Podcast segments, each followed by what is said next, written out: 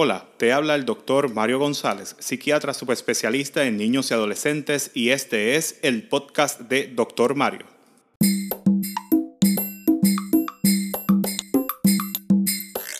Buenas tardes, Puerto Rico. Te habla el doctor Mario González. ¿Qué semanita esta? ah? La cuarentena crea nuevos retos, cada día algo distinto. Aquí deseo compartir con ustedes algunas sugerencias para manejar estos tiempos difíciles. Uno de los retos principales es cómo manejar el tiempo. Y para eso una rutina es importante. El organizarnos ayuda a cuidar nuestra salud mental. Saca tiempo para distintas actividades, tales como hacer ejercicios, cocinar, estudiar y jugar con los niños. Al organizarnos, podemos pensar más claro y tomar mejores decisiones. Soy de los que ha continuado trabajando desde la casa, mientras a la misma vez intento estudiar con mis hijos.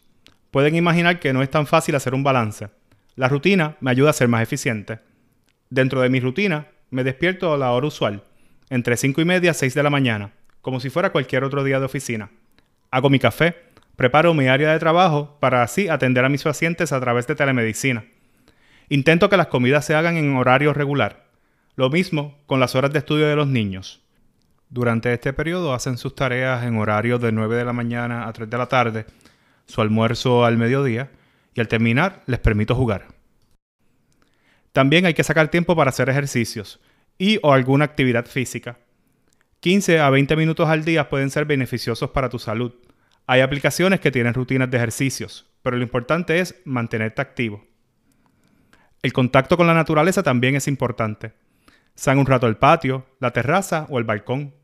Ponte en contacto con la naturaleza, admírala. Observa esos detalles que perdemos en el día a día. Estudios establecen que personas que están en contacto frecuente con la naturaleza tienen menos riesgo a condiciones crónicas de salud, tal como alta presión o diabetes tipo 2, y hasta fortalece el sistema inmunológico. Estos días también pueden ser una buena oportunidad para comenzar un pasatiempo. Yo seguí comenzar este podcast, pero puedes utilizar tu tiempo para cosas creativas, el arte, la música o quizás algo que hacías cuando eras más joven. Saca ese instrumento musical que está con telarañas en el closet. Haz esas recetas de cocina que siempre has soñado o trabaja en tu huerto casero. Cualquiera de esas cosas pueden ser beneficiosas. Debemos tener cuidado con las redes sociales y la información que uno recibe en estos días. No es que te desconectes completamente de lo que está ocurriendo en el mundo, pero el estar expuesto constantemente a las noticias de esta pandemia puede generar más ansiedad. Suelta el teléfono, busca un buen libro, ese que has deseado leer desde hace tiempo. Date la oportunidad de apagar el teléfono durante periodos y despejar la mente.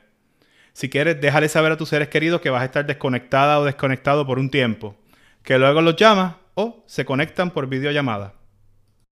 Esta crisis ha logrado que muchos revaluemos lo que es verdaderamente importante en la vida. Toma tiempo para dejar ir cosas que no utilices. Reorganiza ese armario, dona ropa, arregla tu espacio y conviértelo en uno que te dé tranquilidad. Quizás también es tiempo de reubicar los muebles en tu sala o cuarto. Yo he decidido practicar la gratitud en estos tiempos difíciles. Lo primero es dar gracias por un nuevo día y las bendiciones del mismo. La gratitud ayuda a nuestra felicidad y a nuestra salud. Lleva un diario de gratitud. Anota en una libreta las cosas por las que das gracias. No tiene que ser nada complejo. Puede ser la risa de tus hijos, el ver a tus padres en videollamada o por todas las personas que están poniendo su grano de arena para que esta experiencia sea mejor. Aún nos esperan muchos retos y debemos continuar trabajando para enfrentarlos de la mejor manera. Pueden ir a mi página de Facebook, Dr. Mario R. González Torres, psiquiatra, donde compartiré información valiosa y artículos de interés. Les deseo un feliz día y hasta la próxima.